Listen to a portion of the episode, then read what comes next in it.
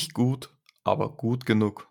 Und damit Servus und habe die Ehre zu einer weiteren Folge des Who the Germany Talk Podcast, euer Podcast von Saint Germany mit meiner Wenigkeit, Jules. Und die, die letzte Woche schon reingehört haben, wissen, ja, wenn ich die Moderation mache, Bene ist nicht da. Das stimmt, der gönnt sich jetzt mal zurecht seine Pause. Jetzt haben die Saints gewonnen, vielleicht kommt er nächste Woche wieder zurück.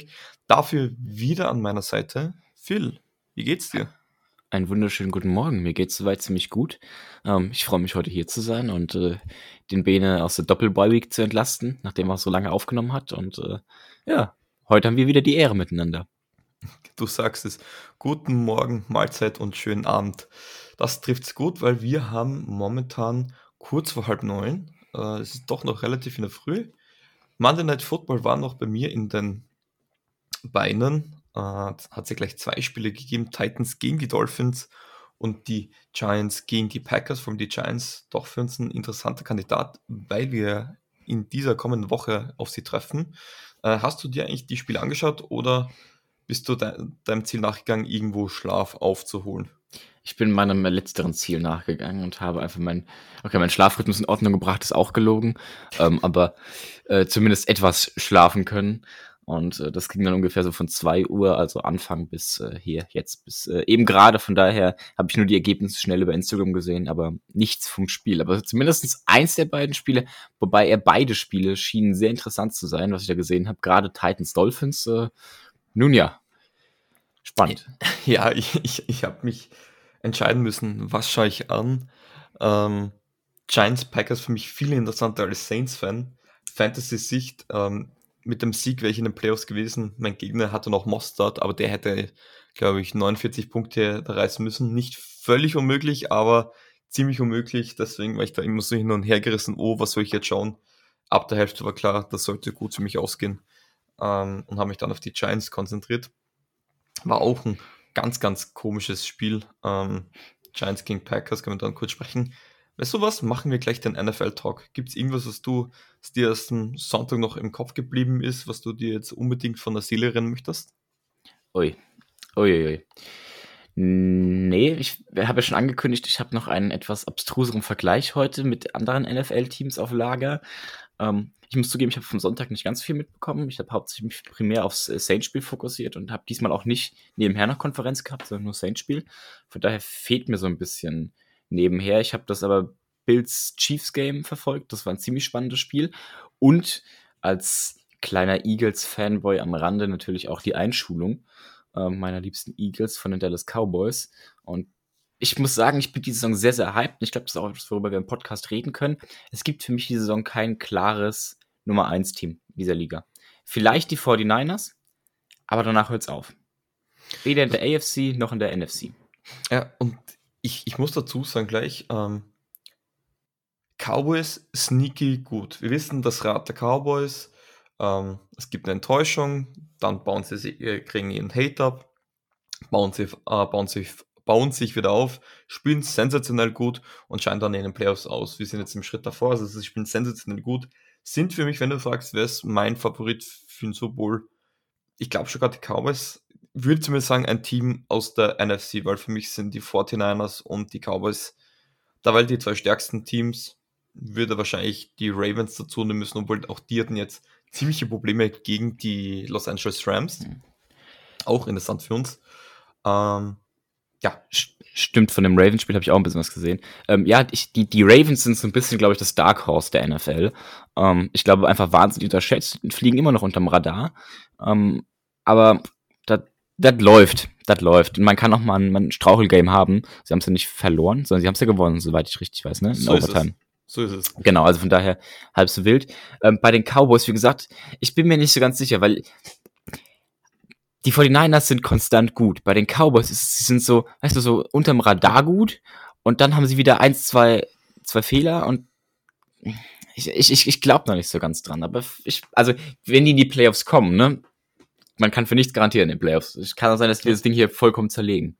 Genau. Ich möchte dann eh ganz kurz auf die Playoffs sprechen, dann auch die ganzen Spiele, die vielleicht eine Relevanz für uns hatten. Äh, zuvor noch, äh, ihr habt es gehört im Intro, wir sind jetzt Teil von St. Germany, wir sind auch immer der Hooded Germany Talk. Es geht nur darum, dass wir versuchen, die Communities hier zu vereinen. Das ist am Anfang immer ein bisschen komisch, bisschen baut das ein bisschen. Ähm, wir schauen einfach mal, was wird, weil ich glaube, das ist eine ziemlich coole Sache. Wenn ihr irgendwelche Fragen, Anregungen, Feedback oder Vorschläge habt, bitte tut es. Ihr könnt es das sowohl bei uns als auch bei Saints Germany tun, weil wir beide haben eigentlich nur ein Ziel, nämlich die Saints Community so gut wie möglich zu vergrößern. Äh, wenn die Saints dann auch noch besser spielen würden, wäre das natürlich sensationell. Ähm, nichtsdestotrotz, glaube ich, äh, ist das dann eine coole Sache. Aber wenn irgendwo Fragen, Anregungen, Vorschläge habt, bitte gerne uns zukommen lassen, weil wir machen das ja schlussendlich ja nur für euch. Und ja, Playoff Picture, es ist interessant. Es ist gut und schlecht gleichzeitig für die Saints. So würde ich es am besten beschreiben. Ja, also es, ist ein sehr interessantes Picture dieses Jahr. Es ist ein bisschen, es gibt ein bisschen äh, Stimmungen aus dem letzten Jahr heraus, wo es ja. äh, ähnlich, ähnlich dramatisch schlecht war. Ähm, es ist immer noch alles möglich. Es ist, äh, also ich glaube, bis auf die Carolina Panthers, die jetzt wirklich, also einfach ganz hinten abgeschlagen sind, sind alle drei Teams irgendwie auch noch mit Ambitionen ähm, ja. da. Soweit ich weiß, haben die Buccaneers gegen die Falcons gewonnen. Ja. Genau. Ähm, ja, das hat das Rennen dann durch, durchaus nochmal geöffnet. Und ähm, wir werden sehen, woraus es dann hinausläuft. Ich glaube, wahnsinnig wichtig sind Okay, das ist so das Binsenweisheit. Wahnsinnig wichtig sind die nächsten Spiele. Ja, ja klar, danke dir. Äh, die Line of Scrimmage dominieren, gell? ja, ja, ja, ja, ja. Genau, nee, nee, aber Spaß beiseite. Also, es ist halt wirklich alles offen. Ähm, ich habe keine Idee. Doch, ich habe eine Idee, wer es am Ende macht. Aber ich bin mir nicht so, also ich bin mir nicht sicher, ob das, ob, ob meine Idee richtig ist. Ich glaube, dass da wirklich alle drei Teams eigentlich keine, also eigentlich zu schlecht für Playoffs, aber trotzdem irgendwie alle Chancen. Und von daher, wir werden es ja. sehen. Schauen wir es uns mal ganz kurz an, weil die Saints haben definitiv nicht den Luxus, dass man sagt, sie haben selber in Hand. Okay, wenn du jetzt die letzten Spiele gewinnen solltest, dann ja, aber eher jetzt mal Tendenz unwahrscheinlich. Man hat lange Zeit geredet, wer wird die Division machen? Sind es die Saints, die Falcons? Momentan sind es die Buccaneers, die die Division anführen, mit einem Rekord von 6 zu 7. 6 zu 7 haben aber auch die Falcons sowie die Saints. So, das Wichtigste vorweg, Divisional Games werden wichtig sein.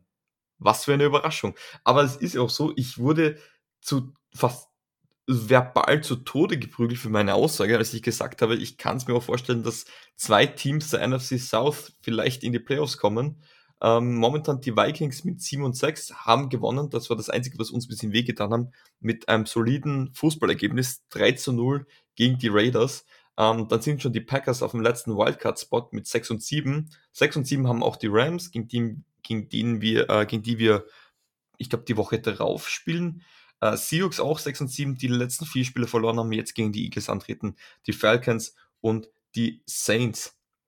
Das heißt, es ist alles möglich. Es ist wirklich von Top-Pick bis zu Playoffs ist halt wirklich alles drinnen und diese Spaltung, ob Ziel Playoffs oder Ziel Draft-Pick, das, das, die Schere geht gefühlt immer weiter auseinander, oder? Ja, und nicht nur das. Also, wenn wir uns unseren Spielplan angucken, wir spielen nächste Woche jetzt gegen die Giants.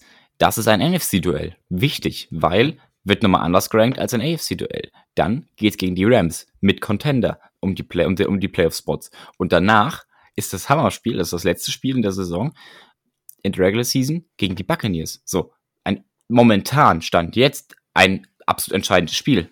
Und ja. die, für die Falcons wird das vermutlich ein ziemlich freeze W gegen die, äh, äh, gegen die, gegen die Panthers. Aber für uns wird das ein Kampf, so. Und also von daher, für, also unser Spielplan ist äh, absolut hochspannend, wenn man in die Playoffs kommen will. Ähm, und ich denke, dass das zumindest das erklärte Ziel des Front Office und äh, der, der, der Spieler ist, in die Playoffs zu kommen. Von daher, da ist noch ordentlich was vor. Und am Ende mit einem Rekord von, ja, mit drei Siegen, neun und sieben. Ja, ja. Nicht, ich sage nicht zu 100% sicher, aber dann hättest du vielleicht schon zumindest äh, bessere Chancen, sage ich einmal. Warte.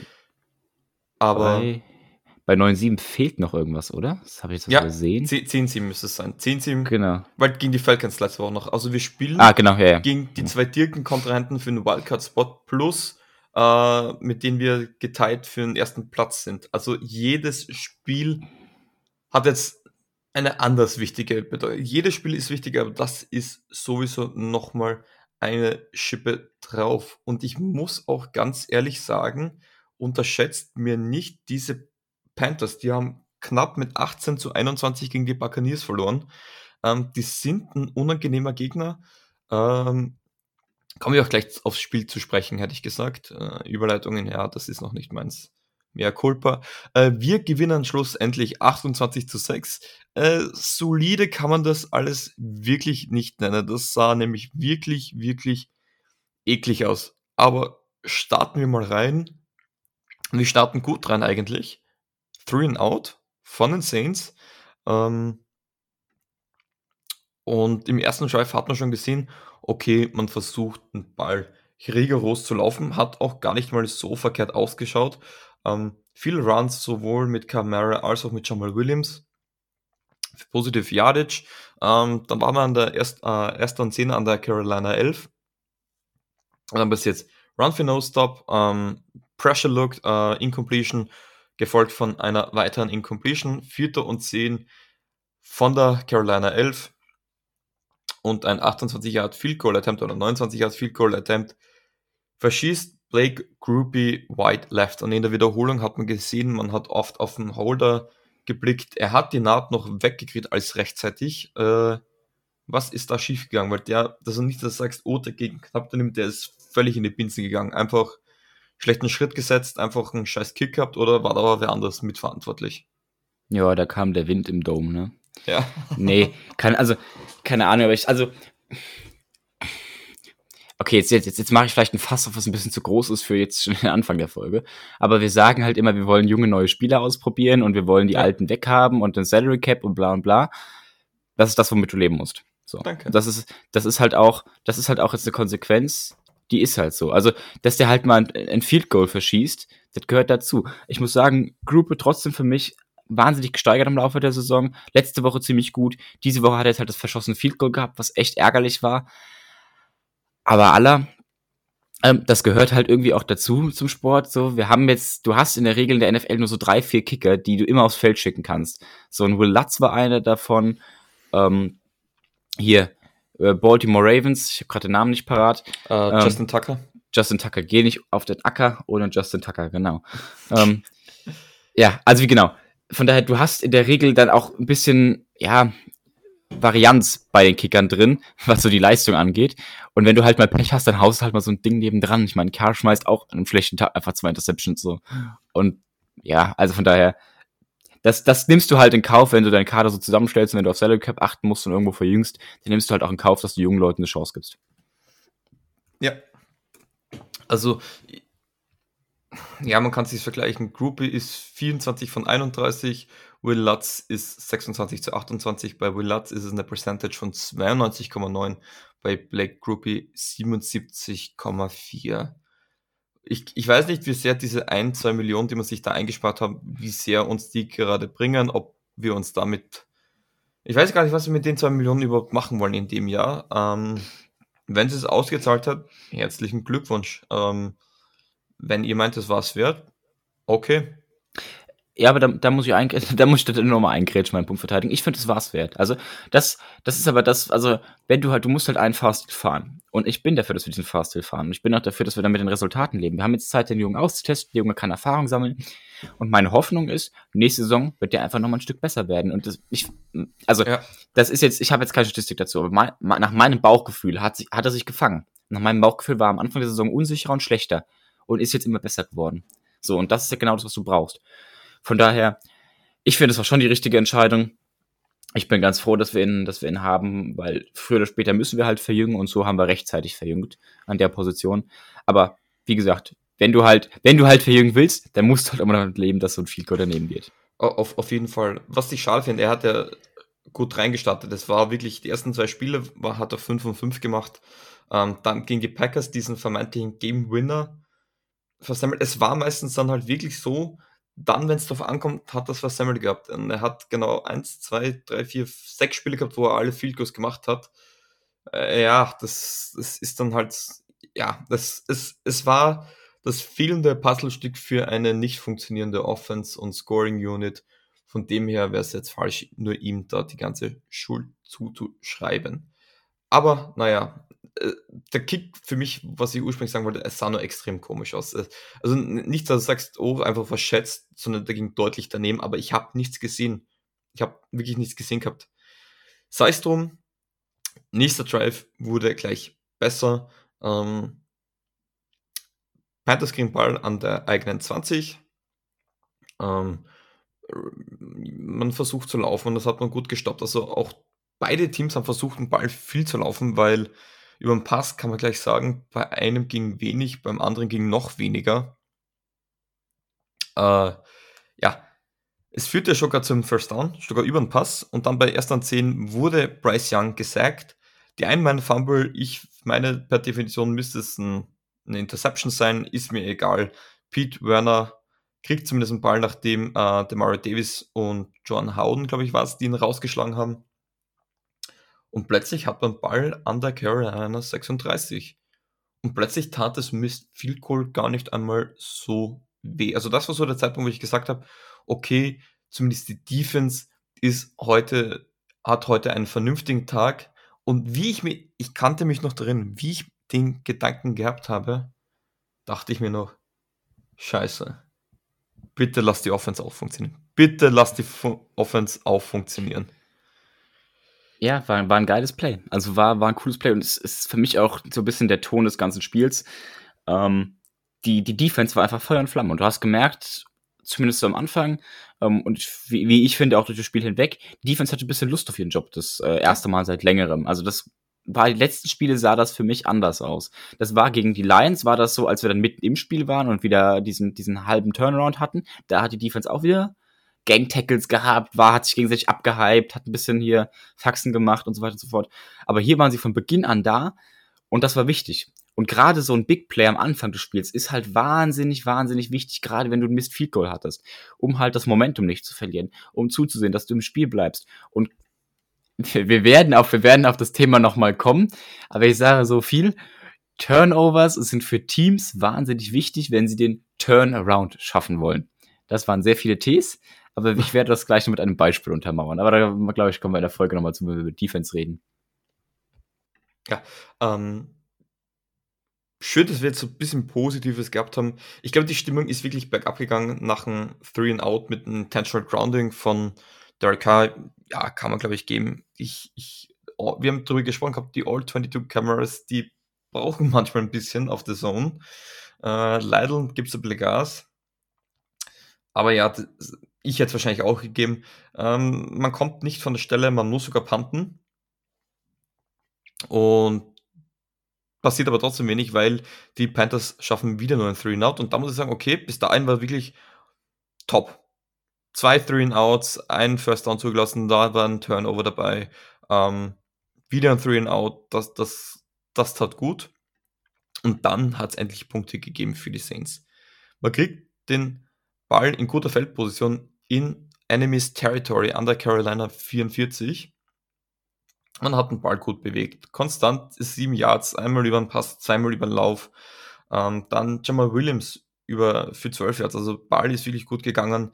Ähm, Alvin Kamara für 9 Yards und dann drückt er dir den dann noch, ah, für 2 Yards und dann für 9 Yards rein für einen Touchdown. Also es hat genau beim First Down Pass auf Chris Olave und dann Nummer Run für 7 Yards, Run für 7 Yards, ähm, Run für 12 Yards, Run für 2 Yards, Run für 9 Yards. Top. Man, man hat sich vorgenommen, man wird nicht viel passen. Man weiß, die Panthers sind auch nicht gar nicht mal so verkehrt gegen den Pass. Du musst es irgendwie ähm, über den Lauf schaffen, weil sie eben halt auch viel Druck generieren können. Und, und da haben die Saints zusätzlich noch ein Problem. Äh, aber bis dahin, Run sehr gut funktioniert. Hat mich gefreut, dass das so gut funktioniert hat. Ja, also ich muss, muss vielleicht zum Playcalling ein paar Dinge sagen, bevor wir dann nochmal in Tiefe drauf gehen, über die Derek Carr-Frage stellen, die wir jede Folge stellen. Ähm, ich finde, was man halt merkt, ist, dass gerade am Anfang dieses, dieses Spiels die Saints ähm, ein, ein Skript hatten, ähm, wie das halt typisch ist. Und das hat am Anfang ziemlich gut funktioniert. Also, dass unsere Red Zone Offense immer noch der Bodensatz dieser ganzen Liga ist, ist weiter, steht weiter außer Frage. Aber zumindestens, wenn wir Platz haben, ähm, funktioniert das ganze Skript ganz gut. Und das ist zumindest mal eine positive Nachricht. Wenn wir das jetzt noch hinbekämen, dass das nicht nur im Skript gut funktioniert, sondern dass es auch noch in-game äh, gut läuft, dann wäre das ganz süß. Ähm, aber ich habe noch Hoffnung. Wir haben noch vier Spiele vor uns und wir haben gehört, zumindestens na, doch vier sehr wichtige jetzt gegen Giants, dann, äh, dann, dann, dann Rams, dann Bucks und dann äh, Falcons. Davon sind zwei auch unsere direkten Kontrahententeams, also ne, unsere Division Rivals und vielleicht kriegt man es bis dahin hin, dass man das auch in-game schafft, einen Konstanz äh, hinzubekommen. Ja, schön gesagt. Äh, es war, also ich war mit sehr vielen gemischten Gefühlen. Einerseits, Karl sah nicht gut aus. Ich glaube, muss man wenig dazu sagen. Ähm, also es war, glaube ich, ich glaube, da hat es mehrere Probleme gegeben. Einerseits, ähm, dass es ein Division-Matchup war, dass das eine Mannschaft ist, wo man weiß, man versucht wahrscheinlich viel zu laufen. Also aus Sehnsicht wird man versuchen, viel zu laufen. Ich glaube, teilweise schlecht called, teilweise schlecht execute auch von Derek Carr. Von dem her habe ich da mittelschwere Sorgen verhalten. Ich werde dann eine Frage stellen, ähm, die eigentlich mit ein bisschen Augenzwinkern dabei ist, aber auch eigentlich zur Entlastung von Derek Carr sprechen muss. Dazu später mehr. Nach dem Touchdown äh, folgt ein längerer Drive von den Carolina Panthers. Viel über den Boden. Man hat gesehen, über den Pass ging da wenig. Wenn man sich da auch kurzzeitig mal die Stats anschaut von Bryce Young. Am Ende des Tages war er bei 13 äh, Completions bei 36 Attempts für 137 Yards. Ist ein Average von 3,8 Yards. Kein Touchdown, keine Interception und wurde viermal gesackt für insgesamt 38 Yards. Ähm, generell beide Quarterbacks haben sich nicht mit Ruhm bekleckert. Äh, ja, und dann länger Drive. Es ist viel über den Boden gegangen. Man, die Panthers haben versucht, viel zu laufen. Hat auch gut funktioniert. War dann halt so, dass je näher man der gegnerischen äh, Endzone kam, wurde es immer schwieriger und dann musste man auch mal passen, nachdem man bei First Down eine Incompletion forciert hat. Bei Second Down läuft man für 2 Yards und bei Dritt und 8 wieder eine Incompletion. Man muss sagen, Coverage Unit, großes Lob. Hat bei den Saints sehr gut ausgeschaut. Uh, hier Dome, zu dem wir später kommen werden, aber auch um, Paulson Debo, als auch Alonte Taylor kam gut hervor. Zumindest in der Pass Coverage. Genau, dazu gab es dann die Frage, ich würde ich, ich würd die einfach jetzt einstreuen, nachdem 50% der Carolina-Punkte schon gefallen sind. ähm, wow. sind, sind sechs Punkte auf dem Konto der Panthers eher auf ihre Offense oder eher auf unsere Defense zurückzuführen? Ich hätte gesagt, ich, ich lasse dir die Frage zuerst und dann äh, habe ich da auch noch zwei Takte zu. Ich glaube, es ist immer beides im Spiel, in dem Spiel was wirklich beides. Ich glaube, ähm, wenn wir eine gegen eine Mannschaft spielen, die wirklich nur passen, kommt uns das sehr entgegen. Sobald du irgendwie über den Lauf was machen kannst, wenn du einen Shifty Quarterback hast, der auch selber mal laufen kann, was Bryce ja kann, was man auch gesehen hat, ähm, wird es problematisch. Aber dafür, dass eigentlich unsere Offense jetzt nicht viel grandiose gespielt hat, muss ich sagen, war unsere Offense eigentlich, also unsere Defense, vor allem in der Pass Courage, top. Und man hat man es geschafft, Bryce Young zu schwierigen Pässen zu werfen. Er hatte drei Attempts für 40 Yards gelaufen, das tat weh. Ähm, man muss aber auch dazu sagen, dass overall, ich weiß gar nicht, dass mit den Runs, mit den langen Runs, das ist sie irgendwie erst in der zweiten Halbzeit gekommen. Da hat man sie auch in der ersten Halbzeit eigentlich gut stoppen können.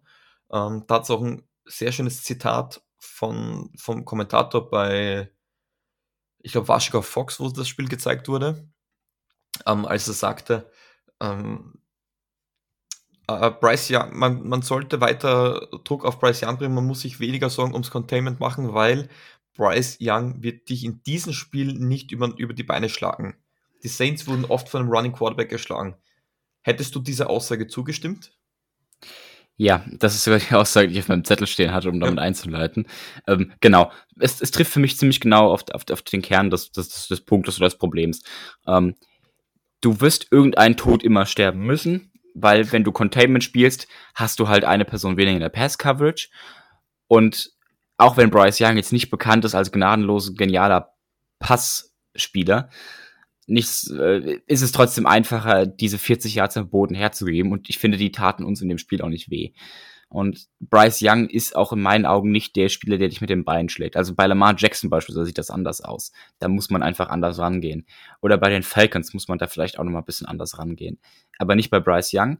Und so haben wir ihm halt das Passspiel weggenommen und den Panthers das Passspiel weggenommen sie eindimensional gehalten und ich finde mit sechs Punkten ziemlich gut abgekocht, um auf den, den, den Anfang der Frage wieder zurückzukommen. Ähm, sechs Punkte, glaube ich, sind einfach auch das dann das Ergebnis einer Panthers Offense ähm, und einer, ne, klar, einer Defense, das ist der Kanal der Binsenweisheiten, stelle ich gerade fest.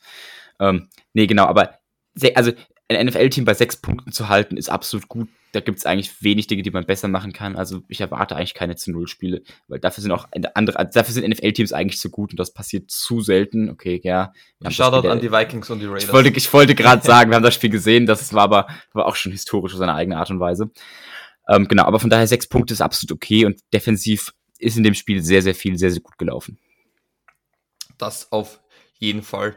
Ähm, Frage, was, welches Spiel hat dich mehr verwundert? Dieses 13-0 der Raiders gegen die Vikings. Josh Stubbs wurde gebancht, der Hype ist mal vorbeigegangen. Oder dass einfach Zach Wilson die Texans 30 zu 6 schlägt. Also Zach Wilson spielt sich straight into Canton, Ohio, wenn es weitergeht. Ganz nach dem Motto, okay. was, sollen, was sollen sie machen? Wollen sie mich nochmal benchen oder wie? ja, ja, das ist, das ist schon sehr cool. Also ich muss, ich, ich muss sagen, klar, dieses Spiel äh, Raiders Vikings war historisch, aber das hat mich nicht sonderlich interessiert. Ich, also, in meiner Familie haben wir Packers-Fans, wir haben Texans-Fans und wir haben Saints-Fans. Okay, guess who's the Saints-Fan? Ähm, aber deswegen interessieren mich die Texans aus dem, also aus dem familiären Background und die waren die letzten Jahre so schlecht, dass ich denen das richtig gönne, dass sie jetzt gut sind. Und ich mich echt, also das Spiel war für mich klar, Texans äh, gewinnen das mit CJ, mit CJ Stroud. Und dann haben die Texans das einfach mal nicht gewonnen. Und das äh, zeigt wieder einmal, dass am Ende trotzdem das Spiel entscheidend ist und viele kleine Entscheidungen zu einem großen Ganzen führen. Und auch ein Zach Wilson eine Texans-Defense zerlegen kann und ein äh, CJ Stroud auch mal einen schlechten Tag haben kann und keine Punkte machen kann. Aber hat denen im Playoff-Rennen nicht so viel geschadet, weil die Jaguars haben auch verloren, von daher. Ich, ich finde, es zeigt einfach, ähm, wie unberechenbar die NFL ist, vor allem dieses Jahr. Viel Gutes, aber auch viel Schlechtes dabei. Also ich bin jetzt gleich durch, wirklich durch mit dem NFL-Talk. Hm, mal schauen. Äh, das Thursday Night Spiel, ich habe es mir nach der Arbeit angeschaut, das hatte den historisch niedrigsten äh, Over-Under-Spread überhaupt mit, ich glaube, so 30 Punkten. Und das Spiel ging 21 zu 18 aus, zwischen den Patriots und den Steelers. War aber nicht schön zum Anschauen. Serpi hat mir gefallen. Aber dann, ist, das mit die Texans macht ja keinen Sinn. Also dieser Browning von den Bengals spielt wie der beste Quarterback überhaupt dieses Jahr bei denen. Äh, dann hast du die Bears, die dieses Mal schaffen, die Lions zu schlagen. Äh, das Raiders-Spiel haben wir angesprochen. What the fuck ist eigentlich los mit den Chargers, auch wenn Herbert dann draußen war? Vor allem, wo man dachte, Kellen Moore ist einer der besten Koordinatoren überhaupt. Äh, ja, Viele Fragen, viel Schlechtes in der NFL. Schön zu sehen, dass es nicht nur bei den Saints so ist. Stichwort Saints. Und ja. Vielleicht ein, ein, letzter, ein letzter Punkt dazu. Und wahnsinnig nah beieinander. Ja. Ja. Es ist, es ist wirklich so. Ich kann dir das Standing nochmal sagen.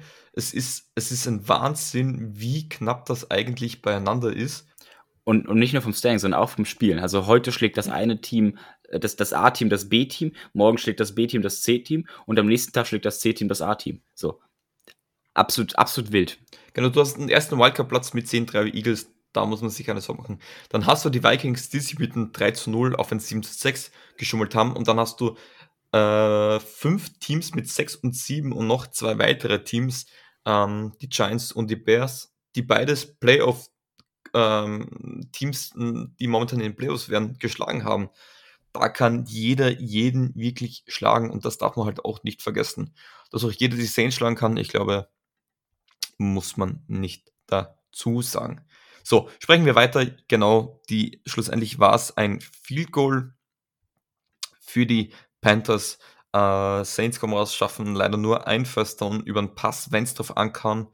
Sind mir zwei Dinge aufgefallen. Wir machen selten Plays, die über die Line äh, die über die First Down Markierung gehen und zweitens Druck gegen uns ist ein Problem, glaube ich. Druck gegen uns, also wenn du wirklich Pressure bringst, äh, schaut es dann mal schlecht ungut aus. Ich erinnere mich da gegen die Panther-Spiele, Bugs und gegen das Vikings-Spiel, wo ich es im Kopf hatte, wo wir viel Druck erleb erlebt hatten, wo das eher schlecht aussah. Sei es drum, ähm, es haben die Panthers wieder den Ball an der eigenen 18-Yard-Line. Wieder ein Three and Out. Hier schön zu sehen, nach einem Run für 8 Yards wird der Run bei Second und, und 2 Yards schön gestoppt von der Mara Davis und dann eine schöne Incompletion. Vierter und zwei, sie panten und dann schießt da ein Linebacker durch Sewell, ähm, was mich extrem für ihn freut, dass der hier doch gar nicht mal so schlecht ausschaut bei den Special Teams. Äh, blockt einen Punt, aber mit richtig Schmackes auch noch dahinter. Ball wird recovered. Touchdown für die Saints. Wenn eine Sache gleich bleibt, dann don't punt against the Saints. Geiles Play. Äh, freut mich extrem für Nafi Sewell. Ähm, äh, wir hatten Ball noch schnell recovered. Ich glaube, das war Jackson, oder? Der Marco Jackson war das, glaube ich. Ja, ja. Der Marco Jackson mit der Recovery. Äh, starkes Play. Wirklich starkes Play. Äh, was hast du dir da gedacht? Hast du gedacht, so und jetzt fahren wir über dieses Spiel drüber? Quasi, das war jetzt schon der erste von vielen Sacknägeln oder hast du gedacht, uh, diese Offense, ich weiß nicht, ob die jetzt daraus wirklich auch ähm, weiter Kapital schlagen können. Äh, beim 14-3 war ich mir ziemlich sicher, dass wir das Ding gewinnen, aus dem, aus dem einfachen Grund, dass ich gesehen habe, dass unsere Defense die Panthers sehr gut unter Kontrolle hat. Gutes Gefühl hatte ich auch bei den Packers ähm, und dann hat es immer noch nicht geklappt. ähm, ja, aber also kurz gesagt, ich hatte da wenig Sorgen und die Defense hat dafür und das Special Teams hat dafür gesorgt, dass die Big Plays laufen und früher oder später, und das ist meine feste Überzeugung, irgendwann kommt halt diese Offense auch mal eine Fahrt. Das ist nicht großartig anzusehen und wir sind dann auch eher so linienschiffmäßig unterwegs, also behäbig und nicht so hübsch. Ähm, aber irgendwann machen wir halt mal Offensivpunkte. Das haben wir dann erst im vierten Viertel gemacht, als es eigentlich schon scheißegal war. Aber wir haben sie gemacht. So, und das, das ist der Punkt. Von daher, Big Plays und Turnovers sind wichtig. Absolut, absolut. Ähm, eins, der auch wichtig ist, ist, wie du bei Third Down und Fourth Down zu Gange gehst, sowohl Offense als auch Defense, weil nach dem ähm, Punt, Blocked, Fumble, Return, Touchdown von den Saints kriegen natürlich die Panthers wieder den Ball, marschieren ein bisschen übers Feld, sind dann bei Dritter und Acht an der Carolina 48, also an der Mittellinie, machen Sechs Yards, wer Finger an den Händen hat, weiß, das ist, da fehlt noch ein bisschen was. Es waren so ein, eineinhalb Yards. Passen incomplete auf, Alonte, äh, auf DJ Chuck, gecovert von Alonte Taylor, gestoppt. Und dann habe ich da die wunderschöne Statline. Ich glaube, ich habe noch nie gesehen.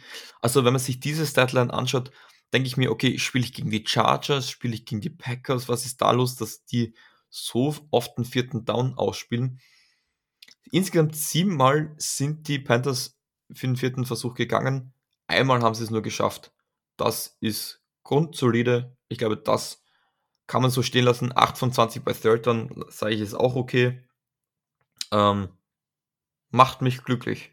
Gibt Sachen, die machen mich unglücklich, wie 3 von 10 eigen, eigenständigerweise bei Third, äh, bei Third Down zu sein, sowie nur 14 First Downs bei den Saints ist einfach zu wenig. Aber auf Seiten der Defense kann man sagen, guten Job gemacht. Ja, absolut. Und gerade, also gerade vierte Downs sind doch großartig, wenn Defense das hält. Das zeigt auch viel. Und vor allem, das ist, glaube ich, ziemlich wichtig, ähm, nachdem jetzt in den letzten Wochen, letzten oder vorher in diesen vier Spielen äh, ich auch unsere Defense-Leistungen kritisiert habe und angesprochen habe, dass halt 25,5 Punkte im Average einfach zu viel sind oder 25,25, glaube ich, waren das. Mhm. Ähm, jetzt mal ein richtig gutes Spiel zu haben und ein all-around gutes Spiel und kein gutes Spiel, weil die Panthers, also nicht nur, weil die Panthers schlecht sind, sondern auch, weil man selber gute Big Plays bringt, weil man gute Plays kreiert ähm, viele Pass-Breakups, die wir hier gerade nicht, also noch nicht, nicht einzeln thematisiert haben, weil einfach die Zeit fehlt. Aber da waren echt einige Spielzüge dabei, die jetzt nicht so Highlight-mäßig waren, aber die einfach richtig gut anzusehen waren, weil da geile Pass-Breakups dabei sind. Und an einem guten Tag fangen wir da auch mal zwei Interceptions bei ab. Also es ist ja, ist ja nicht so, dass es, ne, Pass-Breakup an sich schon cool, aber da war so oft noch irgendwelche Finger dran. Und wenn halt mal ein bisschen der Ball ein bisschen besser fliegt, irgendwie der Wind, keine Ahnung. Im Dom? Ja, ja deswegen weiß, nicht im Dom, aber du, du weißt, was ich meine, genau. Ne, irgendwas oder keine Ahnung, die Temperatur, der Ball ist weniger aufgeblasen, fällt deswegen lassen, was weiß ich denn. Und dann haben wir mal eine Interception oder so.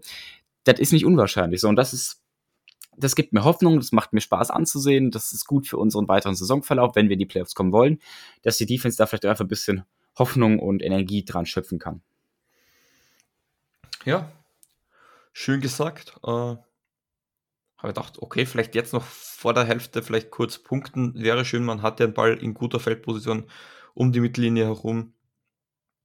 Man Pass für sieben Yards, dann auch noch ein Pass. Also man hat jetzt wieder einen Pass bisschen etablieren können. Dann diesen Screen-Typ auf Kamara für minus 10 Yards. Okay. Sagen wir, es war eine Incompletion, Holding bei Second Down. Klingt besser.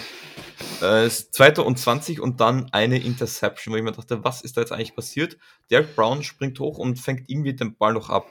Da Frage, wie viel Schuld Derek Carr? Ich, ich weiß, jeder Quarterback wird sagen, Tip Ball sollte man verbieten. Plus eins. Ähm. ähm, ja. Zu, zu der Sache. Also, es ist schwierig, hier dem Quarterback große Vorwürfe zu machen.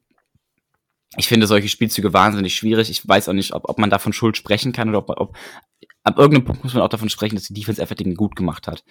Ähm, eigentlich ist es primär der Job der O-Line, dafür zu sorgen, dass der Mann nicht hochspringt, weil der Quarterback, also ich kann als Quarterback auf tausend Dinge achten, aber ich kann nicht nur darauf achten, dass die D-Liner da hochhopfen oder nicht hopfen, äh, hopsen. So, das, das ist dann irgendwann auch einfach zu viel. Und dementsprechend will ich Derek Carter entlasten. Viel schlimmer ist das ein Play vorher, wo er einfach Elvin ja. Kamara einen Scheißball serviert. Sprechen wir es aus, wie es ist. Ein ja. Rotzball. Und dann nicht mal die Schulter rausstellt, um da Platz zu machen, sondern da einfach so ein bisschen mir nichts, dir nichts rumsteht wie Falschgeld. Das, das ist das viel Schlimmere an der ganzen Nummer. Ja. Weil das ist so ein bisschen Mentalitätssache. Dass du mal einen scheiß Play hast, das gehört dazu. Und dass du einfach mal Pech hast und dass der Dealer halt genau in dem Moment hochspringt, den Ball tippt und selber fängt. Ja, oder ich weiß nicht, ob er es selber gefangen hat, aber ich glaube, ich glaube doch, ich ja, glaube, es war getippt es war selber von, gefangen. Genau, also tippt und das ist gefühlt passiert das aber auch nur den Saints, dass die dann runterkommen. Rausschlagen ja, also, also tippen ja. Wobei, ja. das habe ich, das habe ich diese Saison auch schon öfter gesehen, dass es so Interceptions gab. Das, das gehört immer dazu, das ist halt eine minimale prozentuale Wahrscheinlichkeit, dass sowas passiert und dann passiert das irgendwann. Und ich meine, das war jetzt auch in der Position und in einem Spiel also zu einem Zeitpunkt, da tat es nicht sonderlich weh. Es ist halt ärgerlich, weil es halt dieses Narrativ bestärkt, weil es halt wieder und wieder und wieder in dieselbe Richtung geht. Aber es sind halt keine großen Fehler in dem Fall, sondern es sind halt einfach individuell Pech ja. gehabt. Ich glaube, es sind wenig Sachen, also die letzten zwei Interceptions kannst du eigentlich die LK schwer zuschreiben, die davor gegen Jesse Bates natürlich schon. Es ist halt eine unglückliche Situation, wenn du schon so im Kreuzfeuer bist wie der LK, dass das genau dann passiert. Ähm, ich glaube, das ist etwas, das ist ein Risiko, was du annehmen musst, dass dieser Ball getippt werden kann, äh, weil sonst kannst du eigentlich gar keinen Checkdown mehr werfen. Dann hätte Drew Brees auch 50 Interceptions mehr werden können, weil der hat das ins Leben gerufen, diese äh, Option Routes mit Alvin Kamara. Ähm, es ist am Ende des Tages einfach Pech und ein unglaublich starkes Play von Derek Brown, muss man halt auch sagen. Tippen ist das eine, da brauchst du auch ein bisschen Glück wahrscheinlich, Glück des Tüchtigen aber dann auch ähm, blitzartig schnell zu reagieren, diesen Ball zu fangen. Vor allem, da bist du in einem Fleischhaufen drin momentan, da konzentrierten Ball fangen ist halt auch nochmal was anderes. Das ist nicht so, dass dir der einfach so in die Hände fällt. Ähm, mir kommt es halt vor, zu Preset, wo es bei den Saints noch gut gelaufen ist, hat unsere Defense das gemacht. Ich erinnere mich zurück, 2017 gegen die Lions hatten wir Rekord aufgestellt für die meisten Tip-Balls in einem Spiel äh, wo dann auch Cam Jordan den in der gegnerischen Endzone abgefangen hat. Äh, dann hat es nochmal, war es ja auch Cam Jordan gegen die Bucks, kann ich mich. Und irgendwie in letzter Zeit, seitdem Breeze nicht mehr zu Quarterback ist, passiert es öfters gegen uns, als dass wir das selber schaffen. Aber das ist halt Teil einer Statistik, das ist einfach auch Teil des Zufalls. Ähm, ja, war halt bitter. Die Bucks, ah, Bucks sage ich jetzt schon, die Carolina Panthers kriegen kurz vor der Halbzeit noch einen Ball mit 18 Sekunden ähm, an der New Orleans 45. Da wird eigentlich jedes Mal tief geschossen. Ähm, einzige Land bei Third Down versucht man eher kürzer zu werfen auf Sullivan. Natürlich bei 4 und 7 mit 3 Sekunden, dass du da die Hail Mary probierst, ist klar, aber da hätte eigentlich das Ziel müssen Field Goal, dann bist du, hast du ein One-Score-Game, 8 Punkte Rückstand. Guter Stopp von den Saints hier, dass man ähm, alle Levels der Defensive Side gut gecovert hat. Und ja, äh, so geht man in die Pause mit 3 zu 14. Saints bekommen Ball in, in, in der zweiten Halbzeit.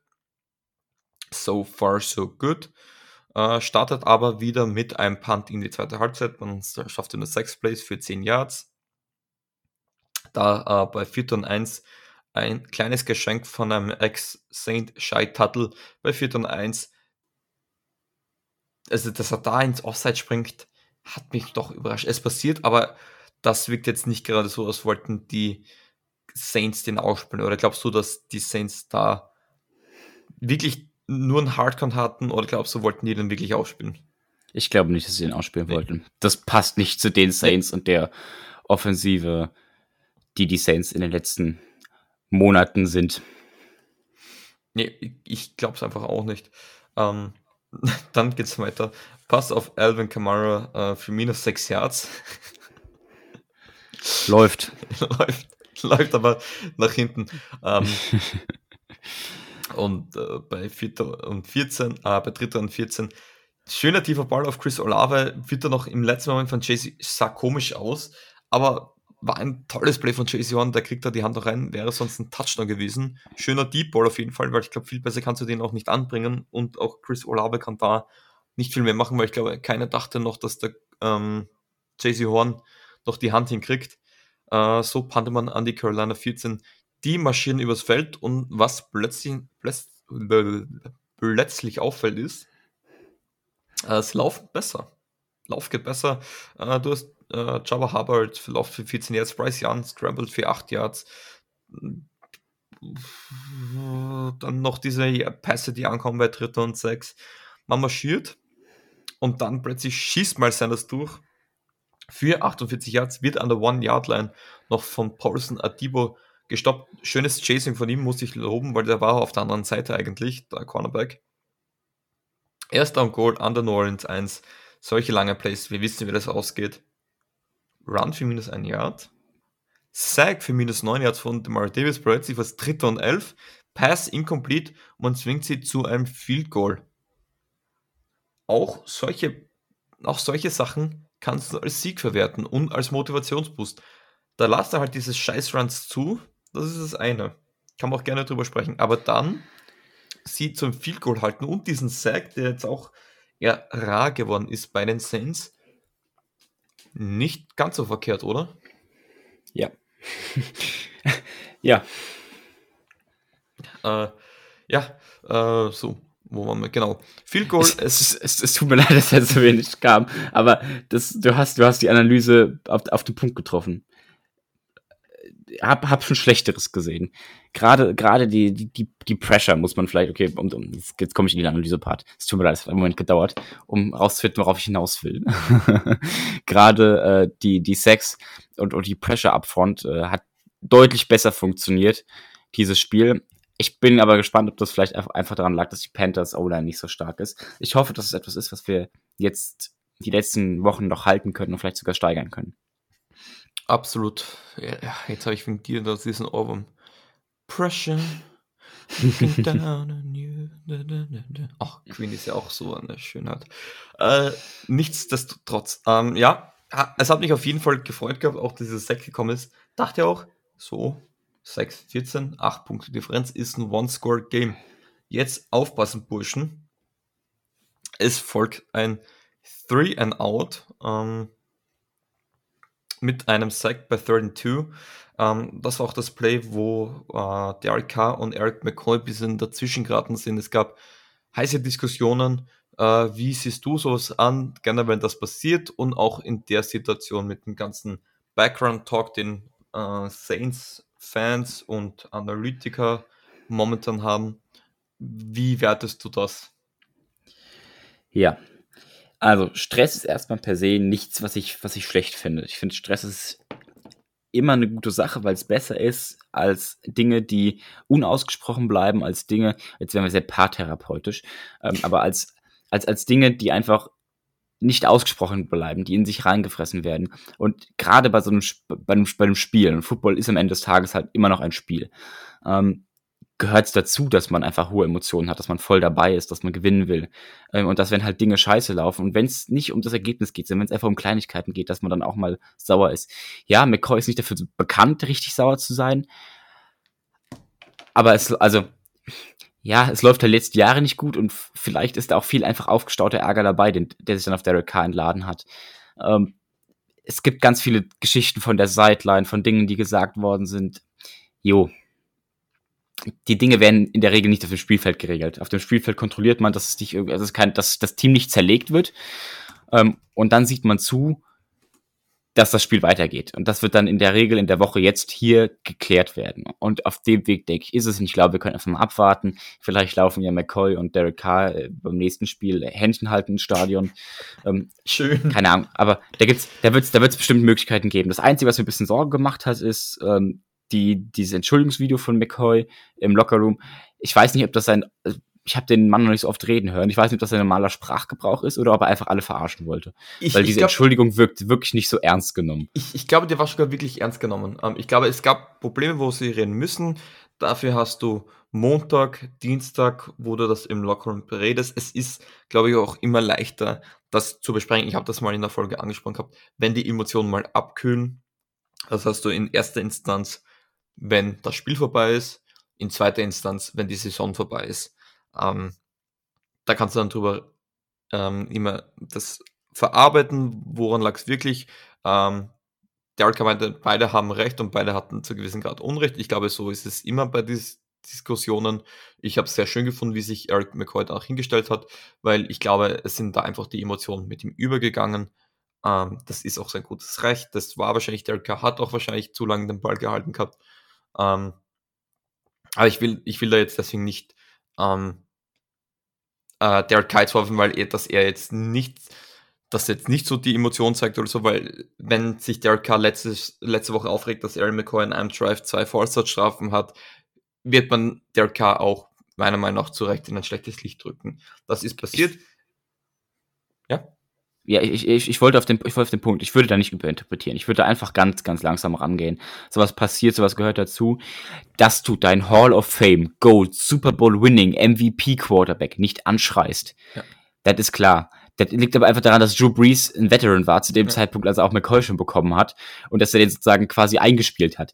Das ist was anderes, als wenn du einen, wenn du halt jetzt einen Center hast wie McCoy, der jetzt selber Veteran ist und auf einen anderen Veteran trifft und beide ihre eigene Art und Weise haben, Dinge zu machen und das braucht halt, also nicht überinterpretieren. Vor allem, es, es war ja auch so, dass es dann Double Team und das hat entweder Ruiz oder McCoy versemmelt und deswegen ist der so schnell durchgekommen. Ich glaube, das, da war auch äh, Derek Carr bisschen sauer in dieser Situation. Es gibt ein Sprichwort, das es sehr gut beschreibt. Es wird nicht so heiß gegessen, wie es gekocht wird. Ich glaube, das trifft es gut. Es ist, glaube ich, einfach die allgemeine Situation, ähm, ähm, wo auch momentan viel Frust dabei ist und Scapegoat trifft Sarah Carr momentan sehr gut, dass man da einfach diesen Schuldigen suchen will. Dass da ein Sigler auf, auf Twitter wieder abgeht, war jetzt auch zu erwarten. Meine Meinung dazu ist, glaube ich, auch schon bekannt.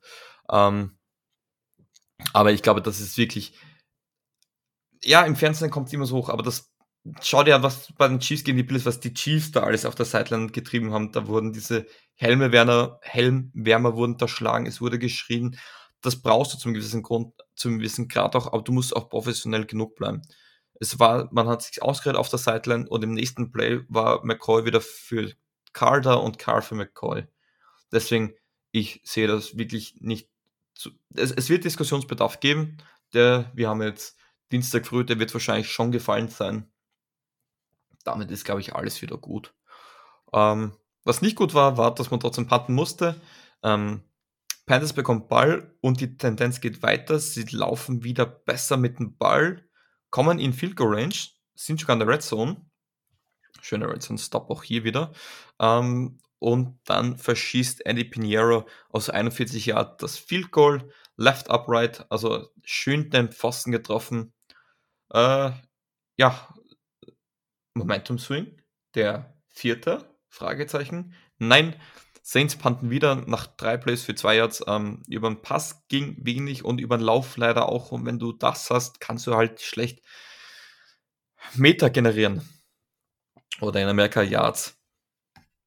So bekommen wieder die Panthers den Ball. Es wird ein Turnover und Downs. Die vierte, glaube ich. Äh, auch da wieder schöner Stop. Frage, du bist mh, mm, bei der Hälfte vom vierten Quarter angelangt. Der Score ist 6 zu 14 bei Vierter und eins an der New Orleans 36. Spielst du aus oder gehst du dafür? Ah, spielst du aus oder gehst du dafür? Spielst du den vierten aus oder nimmst du das Field Goal? Nachdem Ich hab- dein Kicker verschossen hat. Ich habe die Frage, die Frage, glaube ich, ja trotzdem verstanden. Ich unterstelle den Panthers auch ein bisschen, dass sie nicht gewinnen wollen. Von daher gehe ich dafür. Ich, ich gehe auch dafür, weil ich sag 36, 46 bis beim 53 hat Field Goal ist halt auch nicht gerade eine Bank und 4 und 1 kannst du eigentlich ausspielen. Ähm, ich, da gehe ich auch dafür. Also, weil egal was passiert, es ist, du brauchst sowieso noch einen Touchdown. Ja, dann, dann geh dafür. Wäre es näher an der gegnerischen Einzug gewesen und es wären Vierter und Drei gewesen, nehme ich es Field Goal, weil dann gewin, gewinnst du mit einem Touchdown das Spiel. Ähm, Saints bekommen Ball. First and 10. Derek Carr wirft tief auf A.T. Perry. Schöner Ball, schöner Catch für 44 Yards. Saints haben ein Probleme, äh, unbekannte Receiver einzubauen, wenn sie nicht Drew Brees heißen. Woran liegt das? Man, es war ja auch mit Drew Brees eigentlich so ein bisschen der Spielstil. Du hast deinen Nummer 1 und deinen Nummer 2 Receiver, die werden eingesetzt. Die hast du jetzt nicht mehr. Du hast Olave natürlich, der wurde bisher aus dem Spiel gekommen. Du hast Thomas nicht, du hast Shahid nicht. Und wenn es nicht diese Typen sind, wenn sie nicht involviert in Gameplan, äh, siehst du da die Schuld, ist, sagst du, ist A.T. Perry einfach noch nicht so weit? Siehst du da bei Pete Carmichael die Schuld? Ist es Derek Carr? Woran glaubst du, dass, woran dieses Phänomen herrscht? Es ist, es ist eine sehr komplexe Frage mit wahnsinnig vielen Dimensionen, die ohne Insights einfach wahnsinnig schwer zu beantworten ist. Ich dresch, ich, ich dresch auf das ein, was ich am besten auf, auf das ich am besten eintreschen kann, das, was, was für mich momentan so die Wurzel allen Übels ist, das Play Calling und die Vorbereitung unserer Offense. Und dafür mache ich halt Carmichael verantwortlich. Und das ist für mich mit einer, also das ist für mich der Hauptschuldige. Du siehst es bei den, bei den gescripteten Drives am Anfang des Spiels, dass da wenig, wenig Idee ist, wie man kreativ Leute einbindet, sondern dass es dann hauptsächlich Run, Run und ein bisschen Pass ist. Es fehlt weiterhin Play-Action zu sehr großen Teilen. Mhm. Die Motions sehen aus, als ob du einfach Plays hast und da so eine Motion reingeklatscht hast, dass du sie hast. Da, manchmal verstehe ich den Sinn hinter der Motion nicht. Ob das jetzt Coverage erklären soll oder nicht, keine Ahnung, was das soll. Ähm, weil den, den, Spiel, den Spielzug verstecken oder irgendwie bereichern tut's dann in der Regel auch nicht. Die Runs auf First Down bin ich sowas von leid, wie oft, also manchmal kann ich dir, also eigentlich müsste in manchen Momenten das ganze Stadion plus die auf der ISS wissen, was da gleich kommt, ähm, weil es so wahnsinnig vorhersehbar ist. Unsere Formationen sind so ein Indikator dafür, was wir machen und wie wir uns aufstellen. Ähm, von daher, für mich fängt der ganz viel mit Play-Calling an und hört auch viel mit Play-Calling auf. Und das ist auch für mich so ein bisschen der Grund, warum ich K immer noch in Schutz nehme. Ich hätte halt K gern mal mit einem Offensive-Koordinator, der seinen Job so halbwegs versteht und bessere Plays designt und called. Und von daher, ich sehe da einfach wahnsinnig, wahnsinnig viel Schuld bei Carmichael. Ich glaube, was auch da zu betonen ist, die Saints spielen besser, wenn sie mit einer Hurry-Up-Offense spielen. Pass first, viel Hurry-Up. Äh, Wer, ja, wer callt die Plays beim Hurry Up? Wer? ja, also nicht nur der Quarterback, es macht schon auch Pete, also auch schon der Offensive Coordinator, aber ja, es ist einfach, ich finde, als Run First funktioniert, baust du dich einfach zu auf in schwierige Situationen, kommt mir halt vor. Wir sind halt sehr altmodisch und da brauchst du halt viel Perfektion, dass das funktioniert. So wirkt es teilweise für mich. Ähm, was ich aber auch sagen muss, und ich bringe die Frage jetzt raus, die ich vorher schon angeteasert hatte. Ähm, mit wie viel Problem ist Derek Carr? Derek Carr, sage ich, hat in den letzten drei Spielen zwei gute Spiele gehabt, wo er den Ball bewegt hat. Ja, es war diese Red Zone Interception. Es war mal, dass die Red Zone nicht funktioniert hat. Letzte Woche hat die Red Zone, war mal 4 von 4. Jetzt hat er einen Scheißspieltag. Er, er hat nicht gut ausgesehen. Sagen wir es, wie es ist. Und das, wo er nicht gut ausgesehen hat, war das Einzige, was sie gewonnen haben. Das, wo er gut ausgesehen hat, haben sie beide verloren. In der Theorie müsste das ja heißen, dass es in erster Linie nicht nur an Derek Carr lag, oder? Ja, absolut. Also nochmal, bei dem Lions-Spiel Derek Carr da einen Vorwurf zu machen, das finde ich bis heute unangebracht, weil das, das war es einfach nicht. Also Derek Carr hat das Spiel nicht verloren. So, hier hat Derek Carr das Spiel nicht gewonnen, aber er hat es auch nicht verloren. Das hat heute, also das hat in dem Spiel gereicht. Jetzt ist natürlich die Frage, also nochmal, Play Calling ist schlecht. Wir brauchen dringend, dringend, dringend mehr Red Zone Efficiency. Frag mal Jimmy Graham, was der so macht nebenher. ähm, weil der könnte wegen mir viel öfter aufs Feld. Nochmal, der funktioniert in der Red Zone auf eine Art und Weise, warum man den nicht ständig einsetzt, verstehe ich nicht. Ich, ich, ich, ich, ich, ich verstehe es wirklich nicht. Es funktioniert einfach so gefühlt jedes Mal bei Jimmy Graham. Der Typ ist eine absolute Bank. Derek Carr, ich, ich, ich weiß, das ist eine kontroverse These und ich weiß, Derek Carr ist momentan super der Sündenbock, weil nicht Saints aufgewachsen, mhm. weil jetzt erst dazugekommen teurer Vertrag. Er ist nicht dieser Messias, ja. den man sich erwünscht hat. Auch, genau. Ich glaube, aber ich, ich, ich, oh jetzt, jetzt, Achtung, jetzt hau ich. Entschuldigung, ja, mach du, raus, mach du das. Okay, nee. so. Ich hatte, ich hatte beigebracht, ich hatte gesagt, ich habe, ich habe noch was. Ich habe die Broncos dabei. Warum habe ich die Broncos dabei? Na gut, die Broncos sind ja die Saints 2.0. Aber erinnern wir uns an die Broncos. Erinnern wir uns vor, nach, nach den ersten sechs Wochen 1 und 5. Die Broncos. Die Broncos, die Broncos, die Broncos. Und super Hype mit Sean Payton, Russell Wilson, dem alten, ähnlichen Veteran Quarterback mit ähnlicher Background wie Derek Carr sehr umstrittener Quarterback. Die, auch Sean Payton wurde ja. viel drauf herumgetreten, muss man sagen.